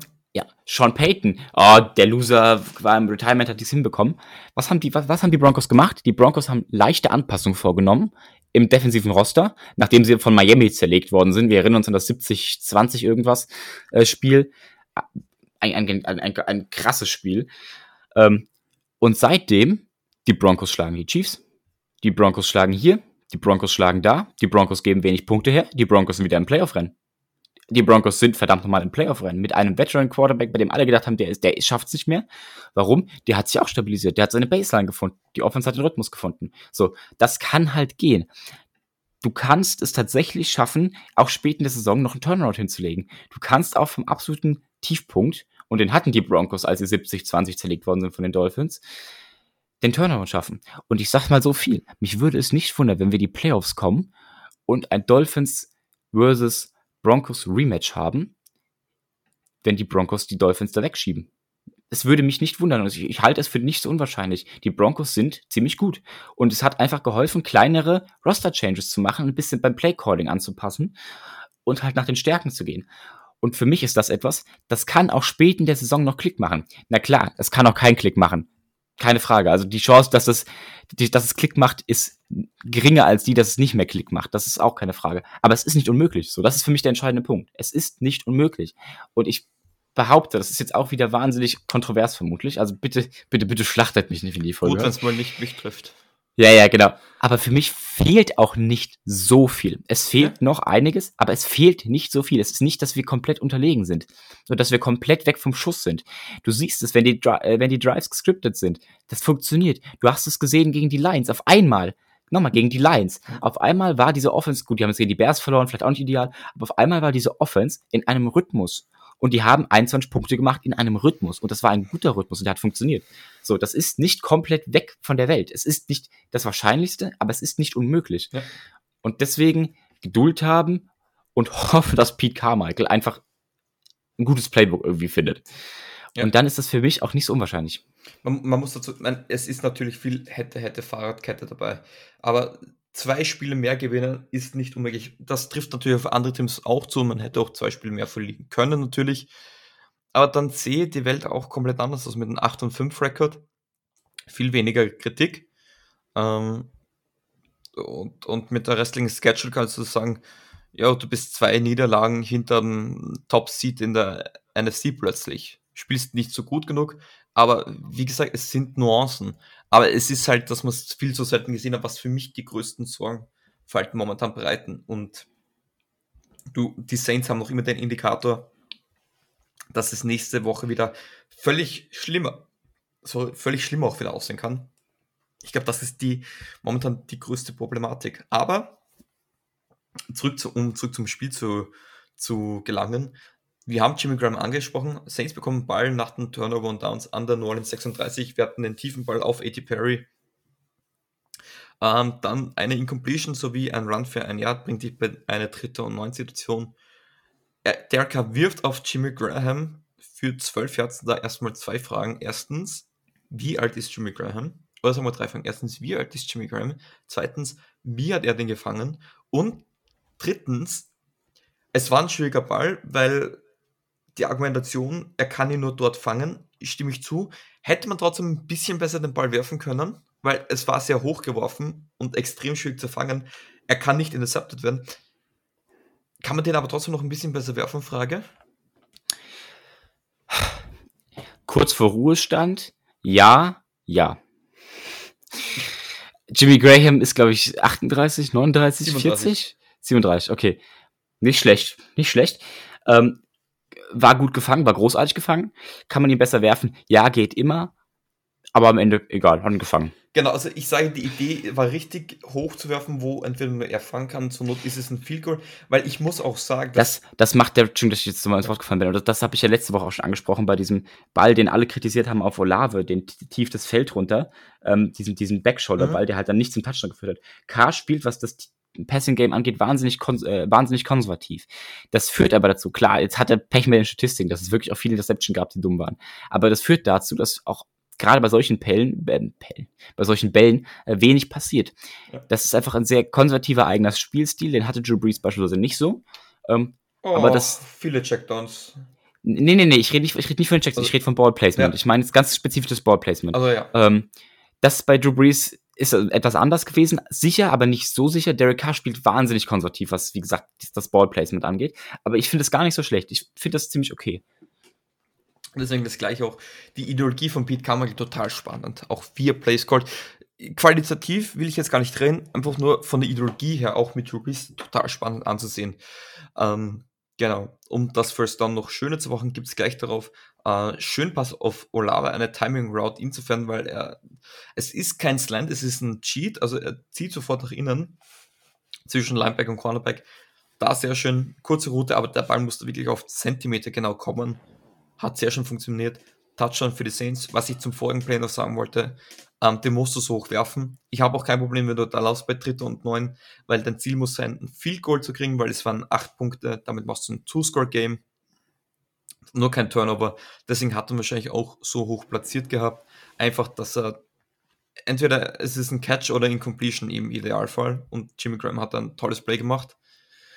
Ja, plötzlich liegt man mit 6 zu 21 vorne. Es ist nicht mehr viel Zeit. Das Spiel ist so gut wie gegessen. Es folgen vier Incompletion, Turnover und Downs. Saints nochmal ein Ball äh, bei erster und 10 wird natürlich gelaufen. Genauso bei zweiter und 7 denkt man sich, kurzer Pass auf Lim Bowden für ein First Down. Und dann bei Second and Goal, schöner Touch auf Jimmy Graham. Jimmy Graham hat wirklich einen guten Tag und in der Red Zone ist er echt nicht schlecht.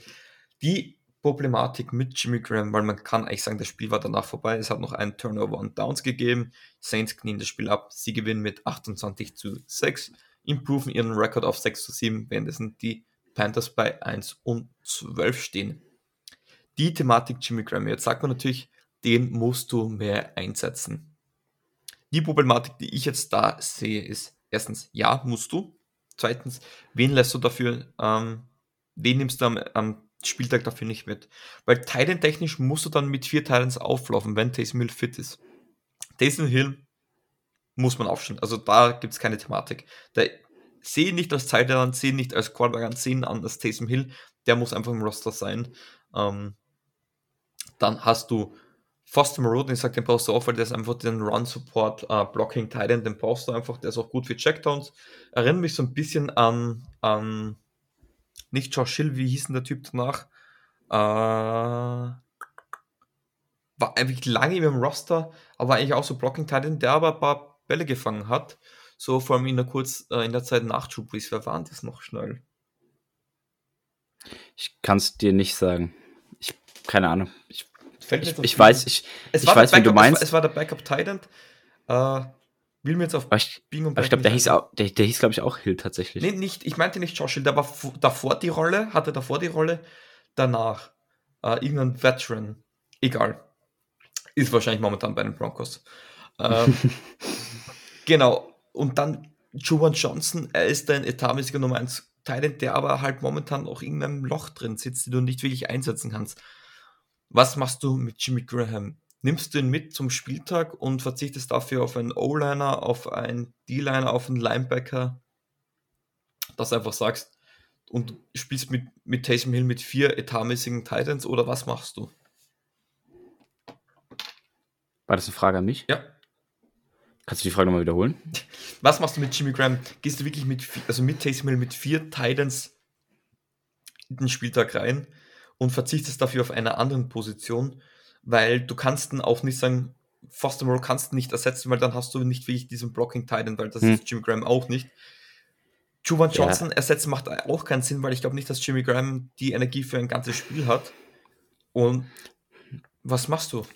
Und, und unser Vorteil ist so ein bisschen, dass wir tatsächlich ähm, mit Taysom Hill auch eine Allzweckwaffe haben, die du ja. halt verschieden spielen kannst. Das macht es nochmal verständlich, mit vier Titans ranzugehen. Bei unserem Run-Heavy-Ansatz würde mich das auch nicht wundern und ich finde es auch nicht ganz so schlimm. Also nochmal, wenn du, wenn du es schaffst über Personal-Groupings und über cleveres Aufbauen der, der Struktur, auch Mismatches zu kreieren oder so, dann geh halt mit vier, meinetwegen fünf Titans ins Spiel. Ähm, solange am Ende das, dass das Resultat stimmt und die Offense rund läuft, ist mir egal, ob das jetzt ein Titan oder ein Wide Receiver oder keine Ahnung, wie oder was er ist, äh, ist, sondern Hauptsache am Ende stimmt das Resultat. Und wenn halt, nochmal, wenn wir halt doppelt so viele Touchdowns machen, wenn Graham auf dem Feld ist und Graham die Bälle in der Endzone fängt, dann nehmen wir ihn halt mit. Mhm. Also, warum, warum sich selber limitieren? Absolut, absolut. Ja, es, es ist schwierig, wenn du dafür dann zu Hause lässt. Ähm, interessant bei Heavy, Heavy Run Sets, Trevor Penning war trotzdem nicht auf dem Feld. Oh oh, da war es Landon, Landon Young. Auch interessant, ähm, wie sich diese Thematik weiterentwickelt. Halt, man muss sagen, äh, Andrews P, James Hurst, das funktioniert aber auf der linken Seite. Ja. Auch, auch schön, man hat es kurz versucht, Andrew Speed als Passcatcher einzusetzen. Aber da war einfach Chris Olave, den wollte noch irgendwie anwerfen, der war offen und ja, ja, reden wir nicht drüber. So. Spiel ist vorbei. Es wird Zeit, die Thesen durchzugehen. Gott, ich muss ein bisschen Gas geben. Aber es gibt auch viel zu diskutieren, auch in so einem Scheiß, vermeintlichen Scheißspiel. Sagen wir es, es ist These 1, kein Mastermind, keine Lösung. Saints kassieren wieder über 150 Yards Rushing. Es waren 204 Yards, also ja, obwohl es lange Zeit eigentlich gut ausgesehen hat, diese zwei in Not gegen Elend. Beide Mannschaften panten jeweils mindestens sechsmal. Nein. Dafür haben die Panthers einfach viel zu oft den äh, vierten ausgespielt. These 3, Kicker sind gefragt. Beide Mannschaften mit mindestens vier Versuchen. Nein, aber jeweils mit einem verschossenen Field Goal. Und These Nummer 4, alle guten Dinge sind drei Olave, das dritte Mal hintereinander mit mindestens 100 Yards. Ebenfalls nein. Hatte ähm, Karl überhaupt 100 Yards Passing? Ja, er hatte knapp über 100 Yards. Ich glaube 118 Yards waren es. Immerhin. Ähm, Manu hatte diesen richtig, damit herzlichen Glückwunsch. Diesen Stand schaut jetzt so aus. Manu hat zwei richtig, Götz hat einen richtig, Phil hat einen richtig, Patrick hat vier richtig, ich habe einen richtig, ähm, Wolfgang hat eine richtig, Marvin hat zwei richtig und der Dude mit den vielen Emojis hat ebenfalls zwei richtig. das ist ein geiler Name. Ja. Genau. So, äh, Spiel ist in den Büchern. Ähm, schauen wir auf Woche 15 gegen die Giants, die bei jetzt äh, 5 und 8 stehen, wenn ich mich jetzt nicht ganz täusche. Ja, 5 und 8. Äh, mit Tommy DeVito. Und es gibt ja viele Indikatoren, wo man dann messen kann, ob es ein Spieler, vor allem ein Quarterback, sich etablieren konnte, ob er es geschafft hat. Manche gehen nach den Stats, manche nach Super Bowl-Siegen, normalen Siegen. Der einzig wahre Stat, der für mich zählt, ist, hast du dich etablieren können, dass du einen eigenen Emoji hast. Josh Gordon hat es geschafft mit einem Flash-Symbol. Äh, Breeze, natürlich, Breeze ist die Ziege, das wissen wir, kein anderer. Tommy DeVito. Ich kann es nicht sagen, es ist dieses Hand-Emoji-Symbol. Ich weiß nicht, ob du es gesehen hast. Er ist an der Sideline mit seinem Agenten äh, gestanden. Der Agent fresh aus der Godfather ähm, Fedora, diese An diese, diesen an typischen Anzug. Geil, einfach geil. Noch dazu in New York. Okay, Giants kommen eigentlich aus New Jersey, sagen wir es kein. Auch dort gibt es das. Äh, erstens geil, dieser Hype, aber der Hype um Quarterbacks, so schnell wie er kommt, kann auch wieder vergehen. Ähm, ist irgendwas zu Tommy DeVito aufgefallen, außer dass er einen saugeilen Namen hat? Nee, tatsächlich nicht. Und jetzt Schande über mich. Ich habe noch nicht so viel Giants gesehen dieses Jahr. Ähm, sie wirkt noch einfach, sie wirkt noch einfach nicht so interessant, dass man sich damit länger beschäftigen wollen würde. Es scheint ja aber, und wir haben jetzt das, das Night Game auch drin in der Aufnahme, was ziemlich clever war von uns. Ähm, wir haben die Packers besiegt. Das ist schon mal ein Achievement, das haben wir nicht geschafft. Und die Packers sind momentan auch eher am Kommen als am Gehen. Also haben sich in den letzten Wochen dann auch eher verbessert als verschlechtert. Also von daher mal nicht schlecht. Ich denke mal allgemein ein paar Fakten zu den Giants, ähm, die nicht schlecht sind. Die Giants sind wahnsinnig schlecht offensiv. das könnte uns entgegenkommen. Ja. Die machen 14,1 14, äh, Punkte pro Spiel. Ähm, das heißt also ungefähr zwei Touchdowns und dann ist da auch Schicht im Schacht. Das ist uns, glaube ich, ziemlich, ziemlich gelegen. Ähm, ja, an sich offensiv eigentlich bei, bei allen Kategorien nicht optimal. Auch die Third Down Efficiency ist niedrig der Giants mit gerade mal 30 Prozent. Das ist schon eine ziemlich schlechte Statistik, muss man einfach ganz offen sagen. Ähm, bei der Third Down Efficiency sollten sie so viel aufspielen wie die Panthers. Sieht es etwas besser aus. Aber auch das haut einen nicht vom Hocker. Das Passing Game ist wahnsinnig schwach. Äh, unter DeVito nochmal besser geworden, auch wenn der weniger Average Yards macht als, ähm, äh, als, als hier. Ah, Daniel Jones. Mhm. So. Namen kurz gesucht. Ähm, hat er trotzdem besseres Touchdown zu Interception Ratio Verhältnis und ich glaube, das kann man auch einfach ganz offen sagen, spielt auch einfach ein Stück besser. Am Ende sind der Stats auch nur die eine Medaille. Ähm, genau. Ansonsten, die Giants geben auch wahnsinnig viele Sacks her, also insgesamt schon 69 Sacks. Das ist eine Statistik, die ist krass so. Das ist, das ist, glaube ich, sogar über Saints-Niveau oder müsste sogar deutlich über Saints-Niveau liegen. Ähm, das macht bei den jetzt äh, 13 Spielen pro Spiel ungefähr drei Sacks oder sowas. Also das ist schon echt richtig, also das ist eine heftige Statistik, weil das einfach zeigt, dass da der O-Line einiges, ja, schwierig ist. Ansonsten, Rushing Game läuft bei den Giants relativ ordentlich. Es ist zwar auch eher unteres Liga im Spielfeld, aber es ist, es ist nicht so schlecht. Wer für mich natürlich der Impact-Spieler schlechthin bei den Giants ist, ist natürlich klar, Saquon Barkley. Mhm. Wird auch von den Giants sehr, sehr aktiv genutzt.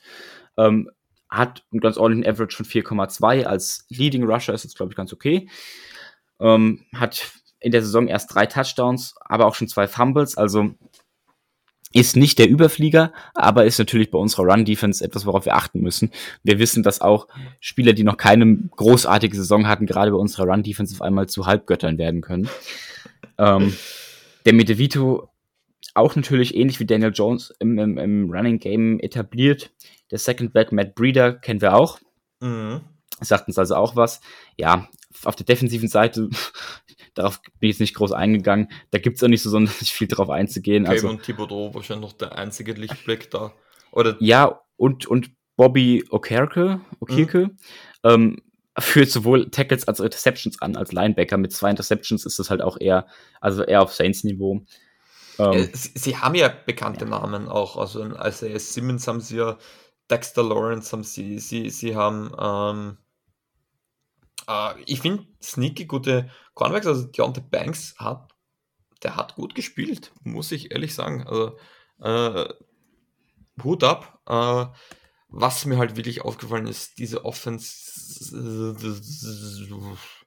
Die Vito hatte das Einspiel über 200 Yards gegen die Packers, was mich schockiert hat. 100, äh, 158 Yards, okay, mehr ist der LK, aber nur 86 Rushing Yards von deinem Leadback. Äh. Weiß ich nicht. Das sind nicht viele Yards. Für die Packers hat es gereicht. Gegen die Packers keinen einzigen Sack zugelassen. Das ist hingegen gut. Das brauchen sie.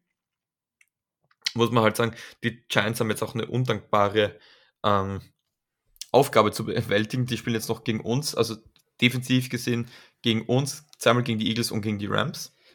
Ja. Ich wollte gerade sagen, du meinst aber nicht, dass die böse Aufgabe wir sind, oder? Nee, nur von, glaub, von der Defense. Ich glaube, so undankbar von der, von der Defense glaube ich schon. Von der Defense glaube ich schon.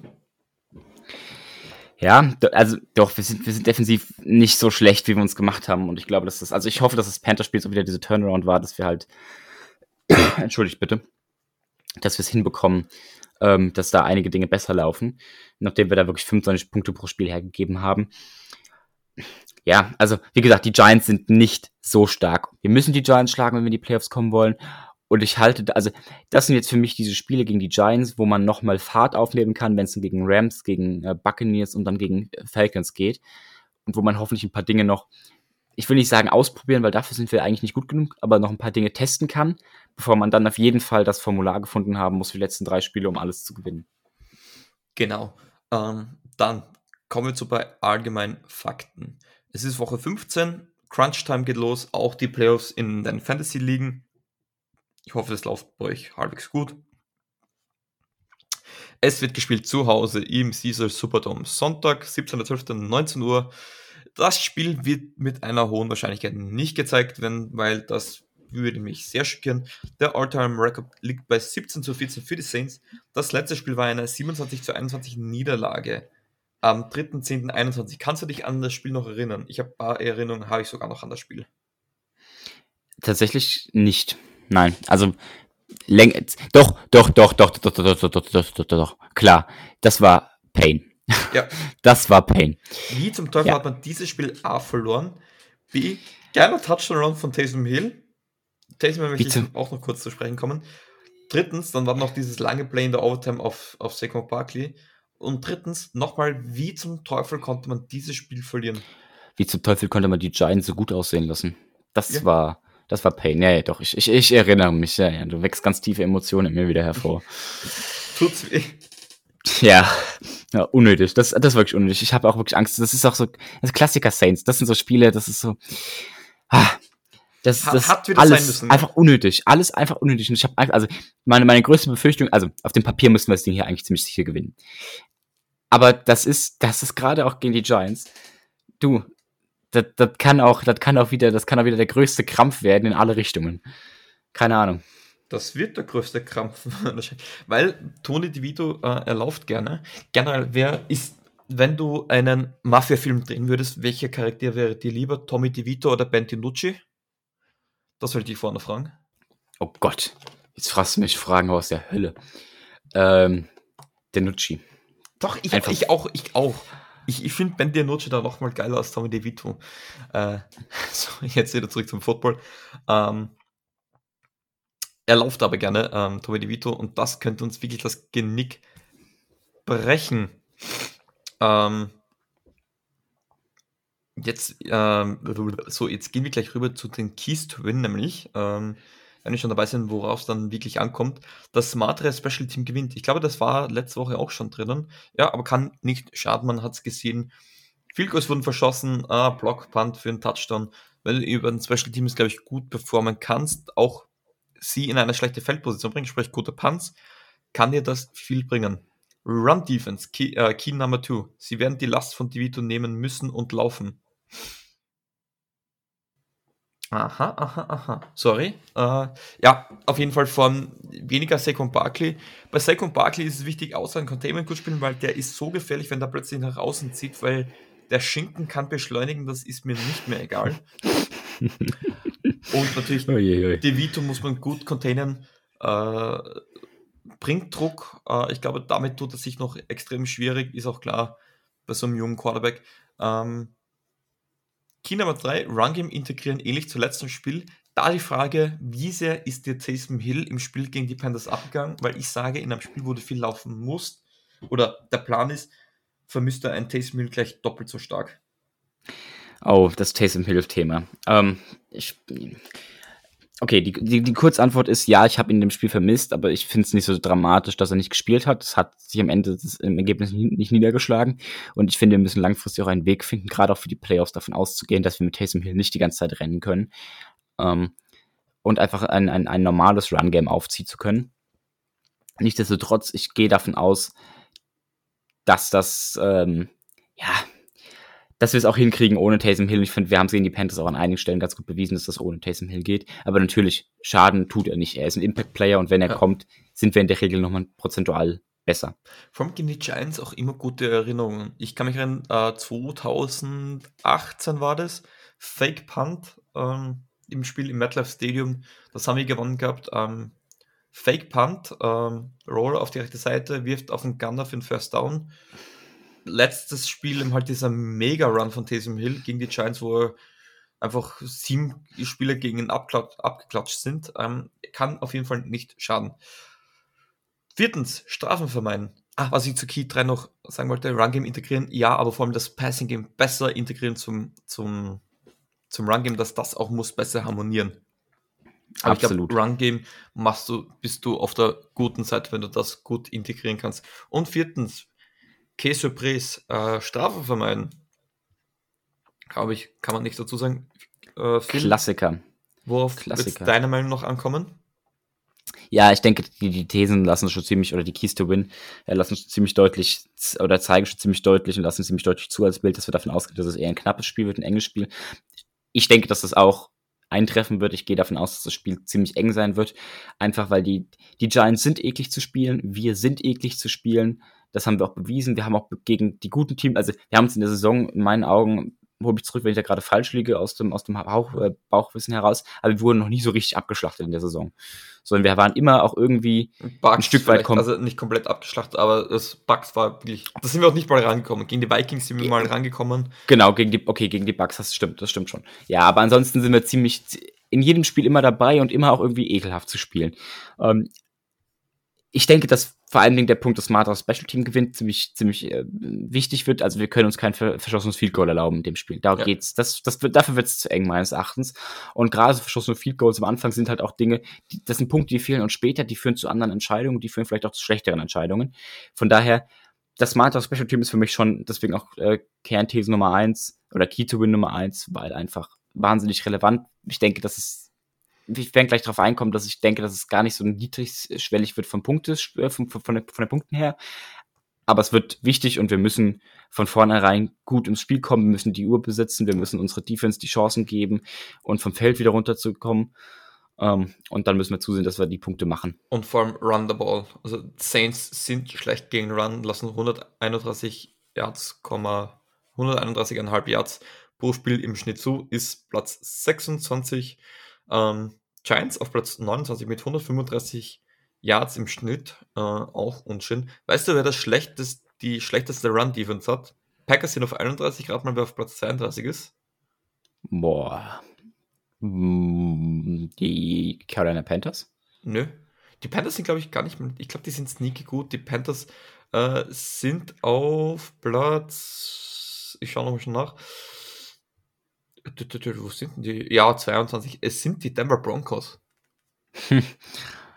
Ja, ja gut, ja gut, da zählt, da zählt aber vermutlich, also das, das, das, das ja, das, das, Ich glaube, da zählt vermutlich das Dolphins-Spiel zählt er halt wirklich. Ist da ein 350 Yards. Ja. Ich glaube, das musst du, das, das, bis du das wieder eingeholt hast mit guten Spielen, dauert halt einfach eine Zeit.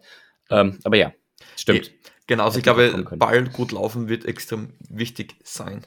Und ja, dann hätte ich gesagt, ähm, Fantasy-technisch kann man kurz und knapp abknabbern. Es gehen die Playoffs los. Bitte riskiert nichts. Bei den Saints, du startest Alvin Kamara, du startest Chris Olave. Wenn Taysom Hill startet, ja, musst du, wenn du glaubst, er wird wieder viel eingesetzt, er wurde die letzten Wochen, wenn er gespielt hat, viel eingesetzt, dann startest du ihn, wenn du bessere Alternativen auf Titan oder Flex hast, ähm, lass ihn auf der Bank. Wenn er spielt, ich werde wahrscheinlich starten müssen wenn Shahid startet, kann, ja, äh, äh, muss sich jeder selber wissen. Ich wäre vorsichtig, ich will mit Return jetzt, ich würde deswegen auch einen Shahid starten, sonst wahrscheinlich eher nicht. Bei den Giants ist interessant, ich starte Saquon Barkley natürlich und die Vito, wenn du einen Quarterback, einen Starting Quarterback hat, der ein scheiß Matchup hat, die Saints lassen viele Rushing Yards zu über den Quarterback und die Vito läuft viel. Wenn du die Punkt, Punkt, Punkt hast, dann, dann laufst, äh, stellst du ihn auf, halt in den Playoffs. Mut kann man sich nicht kaufen. Äh, für empfehlen kann man es, glaube ich, nicht, aber es könnte aufgehen. Das ist alles, was ich sage. Und dann kommen wir auch schon zu den allseits beliebten Thesen und These Nummer 1. Ist das noch NFL oder kann das weg? Spiel insgesamt unter 21 Punkte. Nein. Also damit sage ich, dass es über 21 Punkte ist, ne? Ja. Genau, ja. Nein, dann nein. Nee, glaube ich auch, das wird deutlich um 21 Punkte. Dies Nummer 2, AK versus Saquon. AK ist sowohl mit mehr Rushing als auch Receiving Yards. Auch hier gewagt, aber ich sage nein aus dem einfachen Grund mit der Begründung, dass ich es für sehr wahrscheinlich halte, dass Saquon einfach viel mehr Fixpunkt deren Offense sein wird, ja. als AK Fixpunkt unserer Offense und dass deswegen Saquon am Ende irgendwo auf mehr Yards kommt. Ja, das, genau mit der Argumentation argumentiere ich auch. Ähm, These Nummer 3, Back-to-Back Saints wieder mit mindestens 4-6. Das ist eine These, das ist so 50-50-Ding. Ja. es, gibt, es, es gibt bei unseren Thesen gibt's immer zwei, wo ich sage, die sind ziemlich, die sind ziemlich klar und da kannst du auch ein Ergebnis abgeben und der Regel sind die auch klar. Und zwei, die sind, die sind kritisch. Hier sage ich nein, in der Hoffnung, dass es also in der Hoffnung, dass es dann doch vier sind, aber ich sage einfach mal nein. Bei drei hätte ich noch ja gesagt, vier ist, aber wenn das so ein Scheißspiel wird, wo du vielleicht wieder führst. Ah, nee, mobile, Quad nee, mobile Quarterbacks ist nochmal mobiler als, als Young. Ich, ich glaube nicht. Ich glaube nicht. ich, ich wollte gerade sagen, das kommt, es kommt ganz viel auch davon an, wie am Ende die Sacks gemessen werden. Ob das als Tackle for Loss gilt, ob das als Tackle gilt, ob das als, ja. als Sack dann gilt. Das wird eng. Ja, ich glaube es nicht. Und These Nummer 4, da kann man auch Phil spielen lassen. Beide Quarterbacks unter 200 Yards Passing. ja. Ich sage nein, es sind nicht beide unter 200 Yards Passing und ich sage auch, Phil spielen lassen darf man nicht, weil dann wäre jedes Spiel unfair, weil dann würdest du mit ihm jedes Spiel gewinnen. Das darf man nicht. Ist auch der Grund, wieso ich nicht Receiver geworden bin, weil Roger Goodell zu mir persönlich gesagt hat, das ist, ich bin der, ich bin der personifizierte Tuschpush quasi die, die sie interessiert. Mit einem leichten... Die Jungs vom, die Jungs vom Hudet kannst du nicht die NFL lassen, die zerlegen alles easy. Von der Couch aus. Ja, mit einem leichten Augenzwinkern. Und ich glaube, meine Versicherung würde dabei dann auch wiederum aussteigen. Ich sage, ich spiele in der NFL. Ja, darum soll es jetzt aber nicht gehen. So, Phil, wir haben es unter eineinhalb Stunden geschafft. Für meine, Verhältnisse ist das, für meine Verhältnisse ist das sensationell. Wir ähm, brauchen noch einen Tipp. Jules, du musst noch tippen. Ach, scheiße, irgendwas ist halt immer noch. Ja, was äh, Ein knackiges 27 zu 9 für die Saints. Wow, okay, okay. Pass Defense ist, glaube ich, gut. Hätte ich jetzt, hätte ich jetzt diesen einsamen Wolf, würde ich jetzt diesen einsamen Wolf da geben. Ja. Damit du ein bisschen Ahu machen kannst. Ich, nee, ich, ich das kann, aber das kannst du auch genauso gut unschön verlieren. Das kannst du wirklich unschön verlieren. Aber ich, ich gehe von einem knappen Spiel aus, ich gehe von einem engen Spiel aus, ich gehe von einem Spiel aus, das über 21 Punkte hat, aber trotzdem nicht ein High-Scoring-Game wird. 17-14 Saints. Mhm. Ja, das ist auch gut. Ich, ich habe so, hab so ein dumpfes Gefühl, es wird ein Safety geben. Ich habe so ein dummes Gefühl, es wird ein Safety geben. Aber sagen wir es kann. So, Phil. Wir haben noch ein paar Fragen. Ein paar Fragen haben wir noch. Oh, ich habe irgendwas vergessen. Irgendwas vergesse ich immer. Es tut mir leid. Haben wir dafür noch Zeit? Natürlich. Ich, ich würde sagen, wir nehmen uns für alle, die es nicht interessiert, können ja schon, können ja schon abschalten. Wir sind hiermit offiziell fertig mit der, mit der Besprechung der Folge. Aber ich glaube, wir können gerne noch ein, zwei Fragen beantworten. Es sind nämlich gute Punkte und zum Teil haben wir sie hier schon besprochen gehabt. Also diese Sechs-Punkte-Frage haben wir schon ähm, geklärt gehabt. Dann ähm, verliert Karl den Lockerroom jetzt komplett, wenn man die Szene mit McCoy noch anschaut, wie er Karl anschnauzt. Ähm, ich möchte gleich da ins Wort fallen. Nicht wegen der äh, McCoy-Sache. Es ist, glaube ich, es ist ein bisschen, es ist ein Wurm drinnen. Es ist nicht so, wie man spielt. Man ist angefressen. Das ist für einen Quarterback immer unschön, wenn auch er nicht gut ausschaut. Ähm, hat er verloren? Nein, glaube ich nicht. Aber es, äh, er darf sich nicht zu viel erlauben, glaube ich. Aber ist, ist, ist momentan Carter jetzt irgendwie, dass sie sagen, sie blocken nicht mehr für Nein, auf gar keinen Fall. Überhaupt nicht. Ich glaube, er ist auch professionell genug, das intern auch gut zu klären ich glaube auch, das ganze Team ist professionell genug, dass die wissen, dass das halt so Spirenzien wie ich blocke nicht mehr für dich oder ich spiele nicht mehr für dich, werden da nicht vorkommen. Und wie gesagt, wir haben es, wir haben es in der Pod das haben wir in der Podcast-Folge ein bisschen angerissen, auch wenn wir die Frage nicht beantwortet hatten direkt. Ähm, abwarten, gucken, das gehört alles so ein bisschen dazu. Das, es gibt keinen Grund, da jetzt über zu reagieren, da jetzt richtig panisch zu werden. Ja. Andere Fragen, die ich interessanter finde, um, um, um auch mal ein bisschen die Moderation hier zu können ähm, K benchen oder mhm. warum spielt man nicht mehr mit mehr den, mit den vorhandenen Quarterback-Möglichkeiten? An der Stelle nehme ich mir den Punkt, wie gesagt, ähm, ich, ich, weiß nicht, welchem Spiel das war. War das, war das auch gegen die Lions, wo, wo K raus ist und Winston reinkam? Ich glaube, das war gegen die Lions. Ne? Ja. Leute, war das besser? Also ganz ehrlich, war, war das besser? In meinen Augen nicht. Also das, das, das war nicht besser als mit K. Ganz im Gegenteil, das war eher ein Downturn. Winston hat da ein bisschen 50-50 Bälle geworfen. Beim ersten hat er Glück, dass der ankam, obwohl er getippt war mitten im Feld. Ähm, und ansonsten, da waren die Siegechancen nicht höher. Ja. Und auch ein Jake Hayner oder sowas. Leute, wir, erinnern wir uns, als wir da äh, Ian Brook äh, haben starten lassen. Bock der wurde, gegen die Dolphins.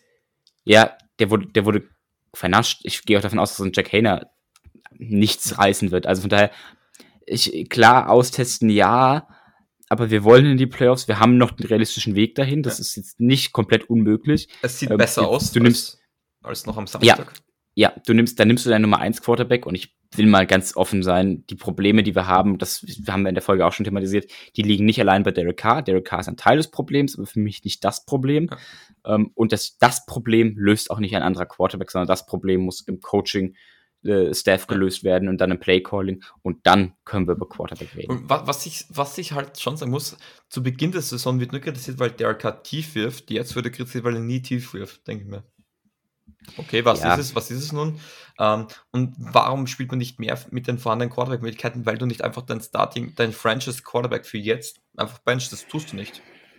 Tust einfach nicht, weil du tust deiner Mannschaft damit überhaupt keinen Gefallen. Du tust keinem Quarterback damit eingefallen. Äh, und du bringst, dafür sorgst du erst recht für Unruhen. Und das ist das Letzte, was die Saints und das Coaching-Staff momentan braucht. Noch Öl ins Feuer schütten. Genau, und ich meine, um den, um den letzten Punkt an der Stelle zu schließen oder den, den, den Punkt zu schließen, du hattest ja durch die K-Verletzung auch die Zeit, dass andere Quarterbacks sich hätten beweisen können. So, das, das ist ja das, wie es in der NFL der Regel läuft. Du hast, Backup kommt rein, Backup macht es deutlich besser. Und Leute, Winston hat es bei weitem nicht besser gemacht. Er hat es gegen die Packers nicht besser gemacht.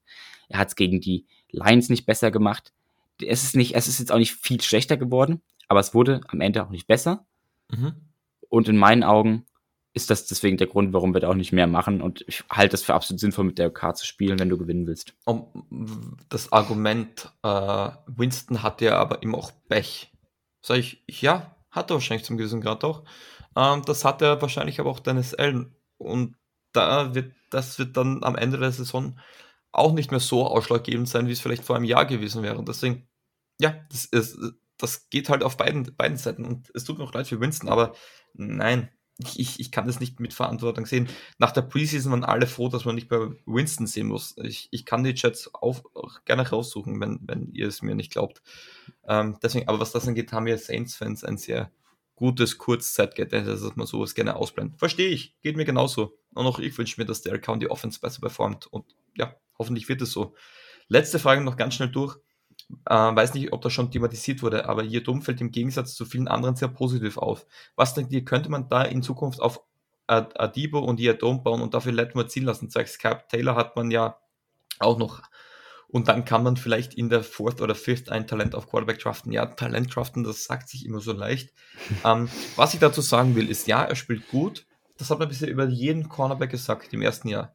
Wir wissen, wo jetzt Taylor steht, wir wissen, wo Adibo letztes Jahr war. Adibo für mich jetzt eine absolute Bank. Aber ich gebe Lattimore nicht her. Da habe ich lieber einen Scheißcap und gebe ein anderes Spiel auf. Lattimore ist einer, ich glaube, das ist unter meinen Top 2 an Spielern, die ich niemals hergeben würde. Zumindest Top 2 in der Defense, die ich niemals hergeben würde. Und ich weiß, wer ist die andere 1? Wer ist, wer ist die 1? Also auf Seiten der Defense, ja. der Mario Davis. Einfach, ich ja, weiß, okay. er ist alt, hm. er ist alt, schön und gut, aber deswegen gebe ich ihn trotzdem nicht her, weil er spielt. Alt ist das eine, wenn er trotzdem noch gut spielt, wieso sollte ich ihn hergeben? Mhm. Und das sind, also die sind für mich einfach unverkäuflich, auch weil da die Qualität so gut ist. Andere ist bei mir, glaube ich, weiterhin Aaron Kamara, einfach weil er so dieser Leader-Typ ist. Und er, er, spielt noch immer gut. Er ist nicht mehr der jüngste Running Back, aber er ist noch immer gut genug. Und, und ich glaube, man darf nicht vergessen, was du als mit einer Mannschaft machst, wenn du da den Leader einfach wegschickst, was das auch über die Organisation aussagt. Man hat auch Mickey Loomis, der übrigens seinen 200. Sieg eingefangen hat. Ein Meilenstein, dem es ja nur, ich glaube, acht oder neun andere GMs schafften. Und er hat gesagt, es geht nicht darum, ähm, was du erreichst, sondern mit wem du es erreichst. Und ich glaube, das ist wirklich Football is Family und das ist auch, du bist dort wie in so einer Family. Und wenn du da einen Captain einfach gehen lässt, und er spielt noch immer gut genug. Er spielt noch immer gut genug. Aaron Kamara ist auch noch immer der Leadback und du brauchst ihn halt auch im Passing Game. Deswegen, von Veterans sind das eigentlich die zwei bis drei, die ich niemals hergeben könnte. So, wir haben die eineinhalb Stunden Marke natürlich jetzt gerissen. Mehr Culpa. Ich kann mich einfach nicht halten daran. Und deswegen bin ich auch nicht der Moderator, aber wer weiß, vielleicht ist ja Bene nächste Woche wieder dabei. Phil, hast du noch was zu sagen jetzt endgültig? Wunschlos glücklich. Genau. Wunschlos glücklich, das bin ich auch. Ich glaube, ich habe die Zeit erreicht, wo ich die Folge beenden kann. Und das mache ich standesgemäß mit den wunderschönen Worten Who that?